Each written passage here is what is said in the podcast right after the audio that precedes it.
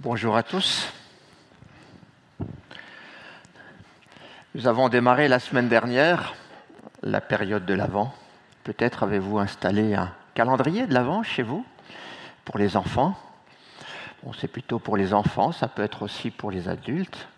Mais euh, vous pouvez y mettre des chocolats, mais vous pouvez y mettre aussi des petits santons, des, des versets bibliques. Je ne sais pas quelle est votre culture à vous. Il paraît que maintenant on fait des calendriers de l'Avent pour les chiens et les chats, et on leur met des croquettes dedans.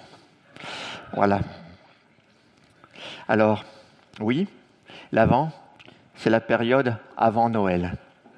Mais peut-être que les, les, plus jeunes auraient bénéficié de cette précision. Avant, on ne s'écrit pas avec un A, mais avec un E, car c'est la contraction du mot avènement. Et lorsque nous fêtons l'Avent, nous fêtons l'avènement de Jésus dans ses deux significations. On évoque sa venue, comme on parlerait de l'avènement d'un nouvel ordre social. On évoque aussi sa royauté, car on parle de l'avènement d'un roi lorsqu'il accède au, au, trône. La période de l'Avent, c'est donc ce temps d'attente de Noël, de l'arrivée de Jésus. C'est en tout cas la remémoration de cette période de préparation du premier Noël. Et c'est bien sûr sur l'avant que porte la prédication de ce matin. Et nous allons nous appuyer sur le premier chapitre de Luc, qui est le plus complet des quatre évangiles sur ces événements. Ce premier chapitre est pour beaucoup d'entre nous peut-être moins connu que le deuxième chapitre qui parle de Noël. Il fait partie, comme Noël, comme la présentation de Jésus à Siméon de ce qu'on appelle l'évangile de l'enfance. Nous allons en particulier étudier le récit de l'Annonciation à Marie, texte sur lequel nous passons peut-être un peu vite lors de nos lectures personnelles, car le personnage de Marie n'est pas au cœur de notre culture d'Église. Et nous allons découvrir ou redécouvrir ce dialogue incroyable entre l'ange Gabriel et Marie. Alors ce matin, je veux me placer dans une attitude d'écoute, de contemplation, en oubliant tous les préjugés que je peux avoir sur Marie, autour de Marie. Et nous allons donc lire dans l'évangile de Luc deux passages. Sont des lectures un peu longues, mais justement, nous allons prendre le temps d'entendre le texte biblique. Nous allons lire d'abord, à partir du verset 10, l'annonce à Zacharie, puis nous lirons bien sûr celle à Marie. Luc 1, versets 10 à 21. Juste pour donner le, contexte de ce passage, Zacharie, qui est euh, sacrificateur, est dans le temple, il est seul dans le sanctuaire et offre en sacrifice des parfums à Dieu. Toute la multitude du peuple était dehors en prière à l'heure du parfum. Alors un ange du Seigneur apparut à Zacharie et se tint debout à droite de l'autel des parfums. Zacharie fut troublé en le voyant et la frayeur s'empara de lui. Mais l'ange lui dit, Ne crains point, Zacharie, car ta prière a été exaucée. Ta femme Élisabeth t'enfantera un fils et tu lui donneras le nom de Jean. Il sera pour toi un sujet de joie et d'allégresse, et plusieurs se réjouiront de sa naissance, car il sera grand devant le Seigneur. Il ne boira ni vin ni liqueur enivrante, et il sera rempli de l'Esprit Saint dès le sein de sa mère. Il ramènera plusieurs des fils d'Israël au Seigneur leur Dieu. Il marchera devant Dieu avec l'esprit et la puissance d'Élie pour ramener les cœurs des pères vers les enfants et les rebelles à la sagesse des justes, afin de préparer au Seigneur un peuple bien disposé. Zacharie dit à l'ange, À quoi reconnaîtrai-je cela Car je suis vieux et ma femme est avancée en âge? L'ange lui répondit, Je suis Gabriel, je me tiens devant Dieu. J'ai été envoyé pour te parler et pour t'annoncer cette bonne nouvelle. Et voici, tu seras muet et tu ne pourras parler jusqu'au jour où ces choses arriveront, parce que tu n'as pas cru à mes paroles qui s'accompliront en leur temps.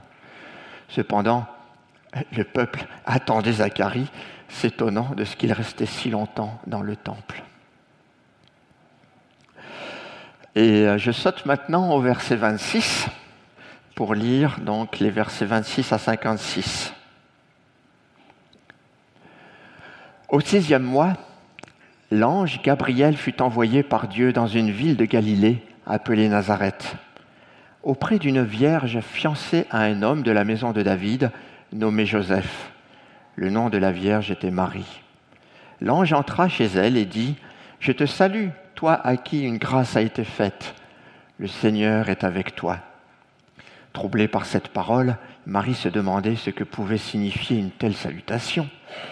L'ange lui dit, Ne crains point, Marie, car tu as trouvé grâce devant Dieu. Et voici, tu deviendras enceinte et tu enfanteras un fils et tu lui donneras le nom de Jésus. Il sera grand et sera appelé fils du Très-Haut, et le Seigneur Dieu lui donnera le trône de David, son père. Il régnera sur la maison de Jacob éternellement, et son règne n'aura point de fin. Marie dit à l'ange, Comment cela se fera-t-il, puisque je ne connais point d'homme? L'ange lui répondit, Le Saint-Esprit viendra sur toi, et la puissance du Très-Haut te couvrira de son ombre.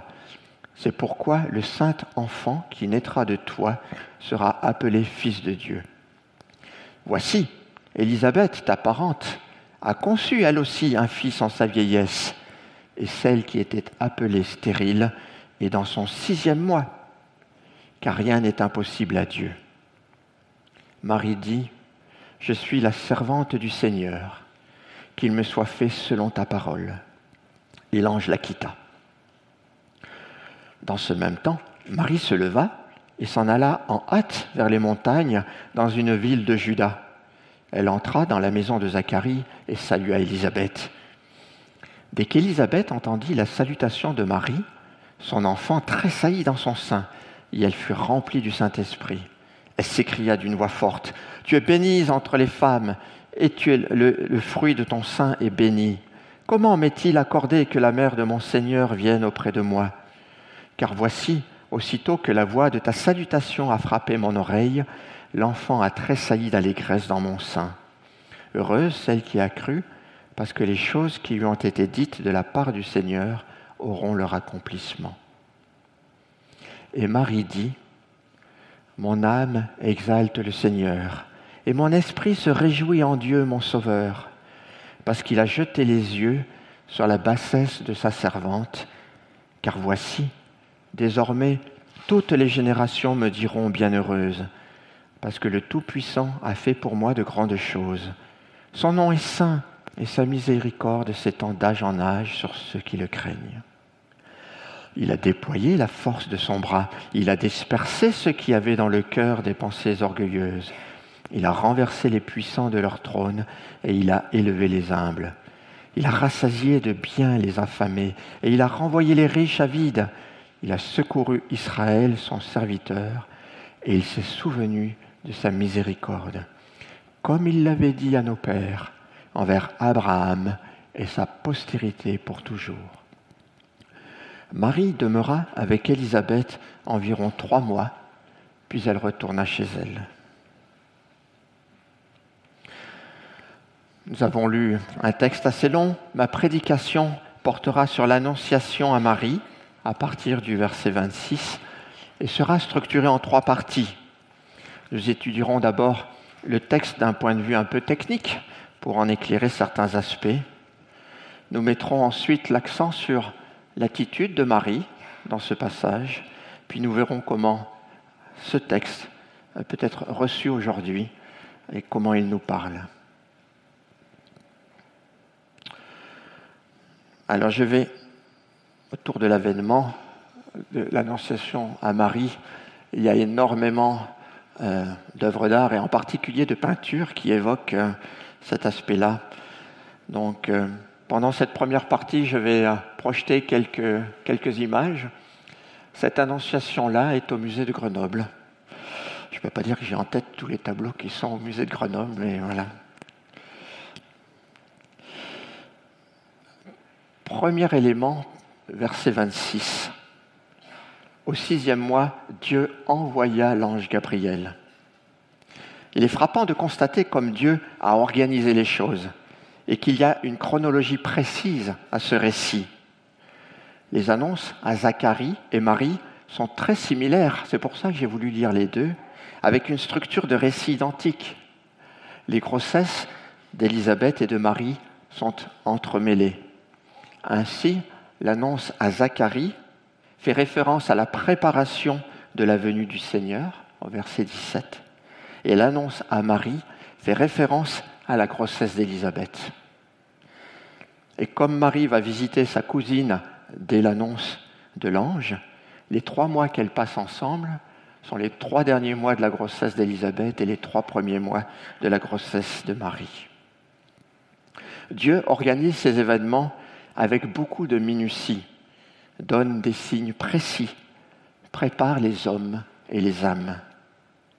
Retenons que c'est Dieu qui décide du temps opportun et qu'il déroule son plan au moment voulu. Cette annonciation est un dialogue. Il faut deux personnes pour dialoguer. Le premier interlocuteur, c'est l'ange Gabriel. Prenons quelques instants pour mieux le connaître. Il intervient dans les deux annonciations, environ six mois d'intervalle. La Bible n'est pas très bavarde sur les anges et il garde, selon moi, une part de mystère. Mais on peut citer quelques références qui nous aident à situer Gabriel. Déjà, au verset 19, Gabriel se présente. L'ange lui répondit, Je suis Gabriel, je me tiens devant Dieu, j'ai été envoyé pour te parler et pour t'annoncer cette bonne nouvelle. Je me tiens devant Dieu, c'est une expression que l'on retrouve dans le livre de l'Apocalypse. Au chapitre 8, le texte cite sept anges qui en effet se tiennent devant Dieu, même si le nom de Gabriel n'est pas cité. Apocalypse 8, verset 2, Et je vis les sept anges qui se tiennent devant Dieu, et sept trompettes leur furent données. Alors le nom de Gabriel, on le voit dans le livre de Daniel, chapitre, en particulier chapitre 9, verset 21. Daniel, c'est lui qui parle. Je parlais encore dans ma prière quand l'homme, Gabriel, que j'avais vu précédemment dans une vision, s'approcha de moi d'un vol rapide. C'est un homme euh, particulier, d'un vol rapide, au moment de l'offrande du soir. Il m'instruisit et s'entretint avec moi. Il me dit, Daniel, je suis venu maintenant pour ouvrir ton intelligence. Gabriel signifie Dieu est fort. Dans la Bible, on le voit ouvrir l'intelligence de l'homme, révéler une vérité divine, annoncer des événements à venir. Il est le messager de Dieu. Le deuxième interlocuteur du dialogue, c'est Marie. Elle habite Nazareth, en Galilée. Et là, on va pouvoir rentrer davantage dans quelques explications. Marie était fiancée à Joseph. En fait, selon le rite juif, les fiançailles sont beaucoup plus engageantes que ce que nous connaissons aujourd'hui. C'est une des parties du mariage qui comportait deux phases. Euh, le kiddushin, alors je ne suis pas du tout euh, voilà, expert, mais littéralement ça signifie la sanctification. On peut la traduire comme un accord en mariage. C'est quelque chose qui vraiment, voilà, c'est le mariage et Marie était promise à, euh, à Joseph. Et la deuxième étape, c'est Nishuin, qui est le transfert dans la maison du mari pour la cohabitation.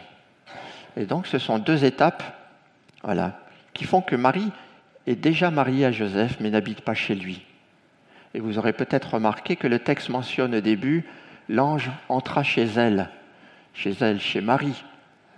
Bon, c'est pas chez Joseph.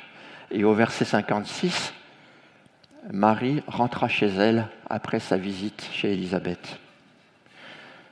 Et puis on voit que Joseph est absent de, de ce message. Marie n'est pas avec Joseph non plus. Alors, le verset 27 souligne à deux reprises que Marie était vierge, ce qui se comprend compte tenu de ce que nous venons de dire. Mais rentrons un peu plus profondément dans ce sujet-là et à cette virginité de Marie. La virginité de Marie, au moment de la conception de Jésus, ne pose pas de problème aux protestants en particulier.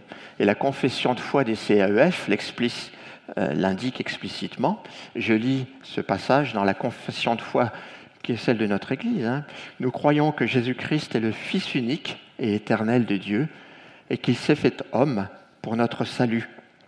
Conçu du Saint-Esprit et né d'une Vierge, Marie, il est à la fois réellement homme et réellement Dieu. Personnellement, ce mystère, ce miracle de la conception, moi je le rapproche du miracle des guérisons miraculeuses. L'Esprit Saint peut agir dans le corps concrètement. Je ne vois pas d'obstacle à ma foi. L'ombre qui est évoquée rappelle la nuée qui matérialisait la présence de l'Éternel pendant l'Exode, mais aussi lors de la transfiguration de Jésus, il évoqué cette nuée qui s'exprime hein, auprès de ceux qui sont là. C'est Dieu qui parle à travers cette nuée. Dieu se manifeste aussi à travers cette nuée. Et sachez-le, si vous discutez de Noël avec un musulman, l'islam reconnaît la naissance miraculeuse de Jésus par la Vierge Marie. Elle est citée 34 fois dans le Coran et est présentée comme une femme remarquable. Bien sûr, ce que vit Marie est tout à fait extraordinaire. Elle discute avec l'ange envoyé par le Père. Le récit cite le Saint-Esprit qui va la couvrir de son ombre. Et bien sûr, elle va porter Jésus dans son corps pendant neuf mois. C'est donc toute la Trinité qui vient à la rencontre de Marie. Il n'y a pas beaucoup d'exemples. C'est cette intimité durable avec Dieu qui est un des arguments du culte à Marie dans l'Église catholique. Alors, ouvrons une parenthèse sur ce qu'on appelle les dogmes de Marie, parce que c'est quand même quelque chose qui nous interpelle. À l'origine, puisque Dieu ne peut pas cohabiter avec le péché, il faut que Marie ait été sans péché. C'est un peu le, postulat de base. D'où, par extension, des affirmations qui se sont ajoutées au fil de l'histoire. il y a trois dogmes qui se sont euh, ajoutés. Le premier, c'est la virginité perpétuelle de Marie, qui indique que Marie est restée vierge toute sa vie, au-delà de la naissance de Jésus. Il y a bien sûr alors débat sur le sens que l'on donne à l'expression les frères de Jésus, que l'on retrouve dans les évangiles. Et il y a des interprétations et des débats sur ce point-là. Ce dogme-là apparaît déjà au IVe siècle Bien sûr, on peut en penser à ce que l'on veut. Le deuxième dogme, c'est l'Immaculée Conception. Alors c'est un dogme là aussi de l'Église catholique promulgué le 8 décembre 1854 par le pape Pie IX, selon lequel la Vierge Marie a été préservée intacte de toute souillure du péché originel dès sa conception. Donc là, on ne parle pas de Jésus on parle de Marie, sa maman. Dès le sein de sa mère, Anne, elle aurait été préservée de toute souillure. Il y a un troisième dogme, c'est celui de l'Assomption, selon lequel Marie n'a pas connu la mort, qui est une forme de corruption aussi. Elle ne pouvait pas être touchée par le péché, donc elle ne pouvait pas être mourir. selon ce dogme, elle a été enlevée au ciel par Dieu, corps et âme. On fait cet enlèvement de Marie le 15 août, c'est dans notre calendrier, depuis 1638. Et c'est Louis XIII qui a instauré cette assomption. Ce n'est même pas l'Église catholique. Mais le dogme, lui, a été publié officiellement par Pie XII le 1er novembre 1950. Voilà. Ces dogmes ont leur source dans des documents apocryphes. Il y en a plusieurs, comme le proto-évangile de Jacques, par exemple, qui sont plus bavards sur les origines de Marie, sa, son ascendance, etc. Mais si on s'en tient au canon, ces dogmes ne sont pas étayés, sont même plutôt contredits, à mon avis, par les textes canoniques de la Bible. Ils font partie d'une tradition qui s'est enrichie au fil de l'histoire. Je ferme la parenthèse. Revenons au texte et à l'annonce de l'ange.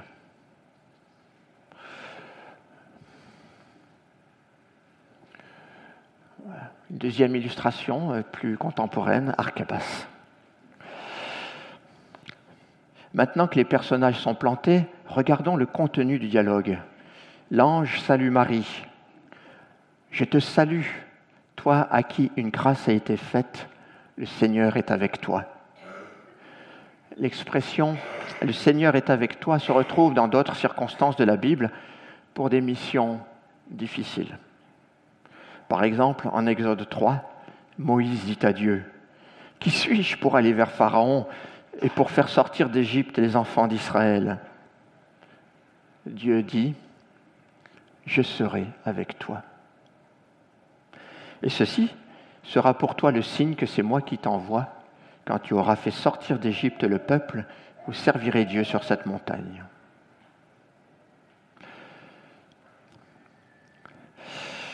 J'ai pour ma part un verset dans Ésaïe, moi aussi, qui me parle beaucoup. Michel en a cité un, mais le mien est dans Ésaïe 41, le verset 10. Ne crains rien, car je suis avec toi.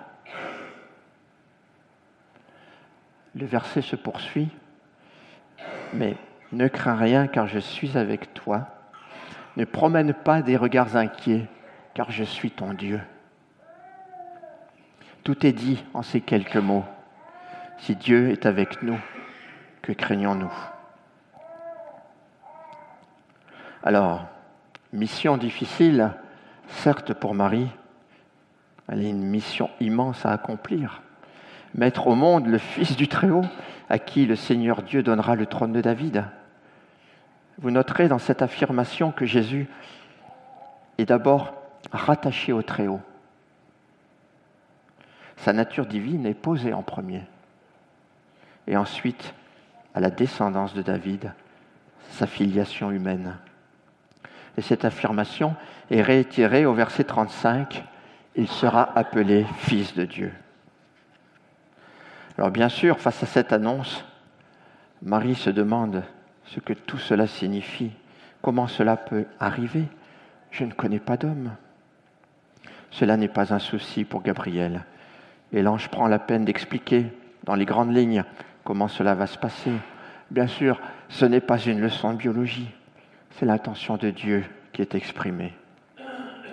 Et l'ange d'ajouter l'exemple de sa cousine pour attester la puissance de l'action de Dieu. Et vous noterez que l'expression le Saint-Esprit viendra sur toi est la même que celle utilisée pour le baptême de Jésus le Saint-Esprit descendit sur lui.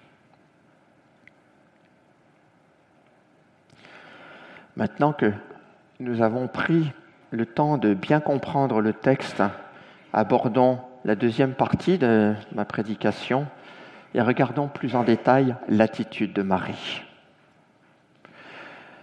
Au verset 29, on voit Marie toute troublée, mais pas effrayée comme le fut Zacharie. Zacharie avait un statut social. C'était un religieux. Et on le voit s'effrayer de sa rencontre avec l'ange. les vieux sont vite effrayés dès qu'ils sortent de leurs habitudes. Ils ont trop de certitudes. A contrario, Marie est une jeune fille, peut-être d'une quinzaine d'années, de conditions modestes. Son absence d'enfant ne lui donne pas encore le statut de mère. Elle est fraîche, et innocente. Et si elle est troublée, elle n'est pas effrayée. Elle écoute la parole de l'ange, il réfléchit, pose une question sur le comment avec simplicité. Et bien sûr, au verset 38, Marie, Marie conclut le dialogue par cette phrase magnifique Je suis la servante du Seigneur, qu'il me soit fait selon ta parole. Marie donne son acquiescement. Elle met son être tout entier à la disposition de Dieu pour accomplir sa volonté.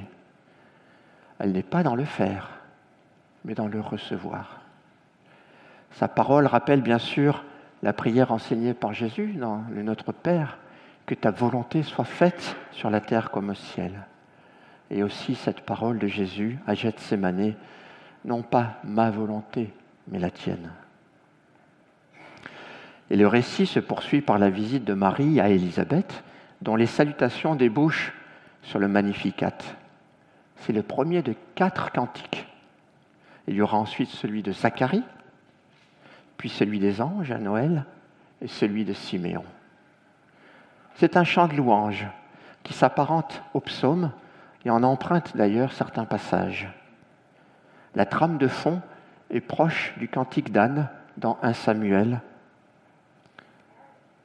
qui a un enfant aussi dans des circonstances bénies. Anne fit cette prière. Mon cœur se réjouit en l'Éternel, ma force a été relevée par l'Éternel. Ma bouche s'est ouverte contre mes ennemis, car je me réjouis de ton secours. Personne n'est saint comme l'Éternel. Il n'y a pas d'autre Dieu que toi. Il n'y a pas de rocher pareil à notre Dieu. Retenons de Marie sa disponibilité à être l'instrument de Dieu, sa foi sans réserve et son humilité profonde.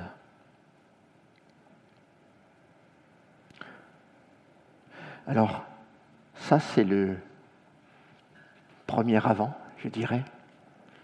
Mais nous sommes 2000 ans plus tard. Donc j'aimerais évoquer l'avant de l'après. J'aborde maintenant cette troisième partie qui développe ce que ce texte vaut pour nous aujourd'hui. Il y a certainement plein d'autres. J'aimerais expliciter cinq raisons pour lesquelles ce récit de l'Annonciation nous concerne aujourd'hui. Premier point, en acceptant son rôle dans l'incarnation du Verbe, Marie devient la mère de Jésus, le Sauveur du monde. Dieu prend chair parmi les hommes pour partager leur humanité et les libérer du péché. L'annonciation à Marie est donc un maillon crucial dans le grand récit de rédemption. Et nous sommes au bénéfice de cet acquiescement de Marie.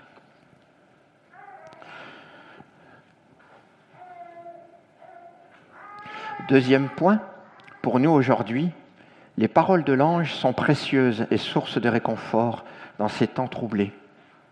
Dieu nous parle à travers sa révélation et nous dit à chacun d'entre nous, je reprends les paroles adressées à Marie, ne crains point, le Seigneur est avec toi. Tu as trouvé grâce devant Dieu. Jésus est le Fils de Dieu et son règne n'aura point de fin. Rien n'est impossible à Dieu. Dieu connaît nos craintes et nous rassure. Il est à nos côtés et nous accompagne. Nous voudrions être forts pour ne pas avoir peur. Nous voudrions être forts pour avoir un témoignage puissant. Méditons comment Dieu choisit le faible pour confondre le fort. Combien c'est dans la faiblesse que sa puissance s'accomplit. Troisième point, la volonté divine peut nous paraître euh, parfois déconcertante ou insondable. Marie est un appel à la confiance et à l'obéissance envers cette volonté divine. Nous pouvons méditer sur la façon dont Dieu tricote les circonstances de notre vie pour accomplir son plan, pour nous amener à tel ou tel événement, telle ou telle rencontre. Personnellement, euh, ne veux pas rentrer dans les détails, mais ma rencontre avec euh, mon épouse Véronique ressemble un peu au récit de l'Annonciation. ah, euh, nous n'avions pas, vraiment de, raison de nous rencontrer. Nous nous sommes rencontrés dans un, camp de ski à Champs-Rousse, mais nos chemins étaient euh, très disjoints et le plan de Dieu nous a amenés tous les deux dans ce camp. Et c'est toujours euh, une, grande reconnaissance pour moi et euh, une illustration de ce que Dieu euh, peut faire dans nos vies. Alors oui, le Seigneur nous attend à une place. Ces récits, ce récit, c'est un appel à nous ouvrir à la grâce de Dieu, à répondre avec foi aux appels qui nous sont adressés, même si cela nous conduit dans des territoires inconnus et à des défis qui nous inquiètent. Sachons nous laisser bousculer et oser ce qui nous paraît infaisable. Quatrième point, on peut considérer Marie comme la toute première croyante, toute première chrétienne, celle qui a cru en premier à la nature divine de cet enfant Jésus. On la voit ensuite, au fil des évangiles, accompagner Jésus en disciple fidèle. Dès Jean 2, on la voit intervenir dans les noces de Cana.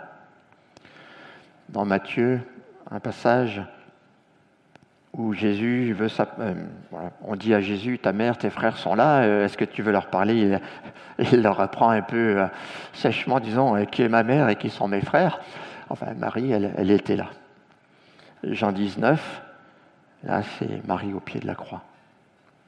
Je lis ce verset au verset 25 près de la croix de Jésus se tenait sa mère et la sœur de sa mère Marie femme de Cléopas et Marie de Magdala et euh, là aussi, la descente de la croix, c'est un moment tragique pour Marie. Euh, dans la, basilique Saint-Pierre à Rome, on a cette euh, sculpture de, Marie qui porte la dépouille de son fils. C'est extrêmement émouvant. Et même au début du livre des Actes, chapitre 1, verset 14, tous d'un commun accord persévéraient dans la prière avec les femmes et Marie, mère de Jésus, et avec les frères de Jésus. Inspirons-nous de sa foi exemplaire, de sa docilité à l'égard de la mission qui lui est confiée. Elle est un modèle de piété pour toutes les générations. Cinquième point. Noël, c'est l'accomplissement d'une première prophétie, celle de la venue du Messie que nous lisons en Ésaïe 7, verset 14, il y en a bien d'autres. C'est pourquoi le Seigneur lui-même vous donnera un signe. Voici, la jeune fille deviendra enceinte, elle enfantera un fils et elle lui donnera le nom d'Emmanuel. Il est une autre prophétie qui n'est pas encore accomplie, le retour de Jésus. Et c'est ce qu'on lit, par exemple, dans Acte 1, verset 10, lors de l'ascension de Jésus. Et comme les disciples avaient les regards fixés vers le ciel pendant qu'ils s'en allaient, voici deux hommes vêtus de blanc leur apparurent et dirent Hommes galiléens, pourquoi vous arrêtez-vous à regarder le ciel? Ce Jésus qui a été enlevé au ciel du milieu de vous viendra de la même manière que vous l'avez vu allant au ciel. Le dialogue entre Gabriel et Marie se termine par cette phrase et l'ange la quitta. Alors, comme Marie, nous sommes dans l'attente, dans le temps de la patience de Dieu. Son temps n'est pas le nôtre, mais nous pouvons avoir confiance dans l'accomplissement du plan de Dieu. Nous pouvons, comme Marie, conserver toutes ces paroles et les repasser dans notre cœur. Tenons-nous prêts. Je vais maintenant conclure. J'ai clairement redécouvert ce texte de l'Annonciation pendant la préparation de cette prédication. Et j'espère que vous l'avez vous aussi trouvé riche et intense.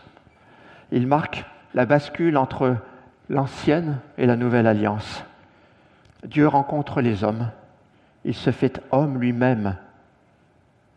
Dieu n'est plus avec les hommes, il est parmi eux. C'est un tournant dans l'histoire de l'humanité. La petite histoire rencontre la grande histoire. Et toute cette puissance s'incarne, quel paradoxe, dans la faiblesse et la simplicité de Marie. Alors évidemment, il serait erroné de transformer ce temps de l'Avent en culte de Marie. Je pense que vous avez compris mon propos. C'est bien vers Jésus que ce récit est tourné, lui qui est définitivement posé comme le Fils de Dieu envoyé par le Père parmi les hommes. Oui, c'est bien lui vers qui nos regards sont fixés. Nous préparons nos cœurs à sa venue. Et c'est ce que nous célébrerons la semaine prochaine pendant le culte de Noël. Dernière remarque, l'intensité de ce que vit Marie nous donne une idée de l'intensité d'une vie vécue avec et pour Dieu. Nous sommes appelés à vivre notre vie chrétienne avec cette même intensité, cette même simplicité, cette même joie. Et pour terminer sur cette note de joie, j'aimerais vraiment conclure cette prédication en chantant tous ensemble le cantique de Marie. Il est dans le j'aime. On a tout à fait le droit de le chanter. Et c'est même ce que nous avons fait euh, avec la chorale euh, la semaine dernière à l'EHPAD. Et nous allons chanter ce chant maintenant euh, qui reprend très exactement les versets de Luc. Alors j'invite ceux qui ont préparé le chant à s'approcher devant pour nous guider.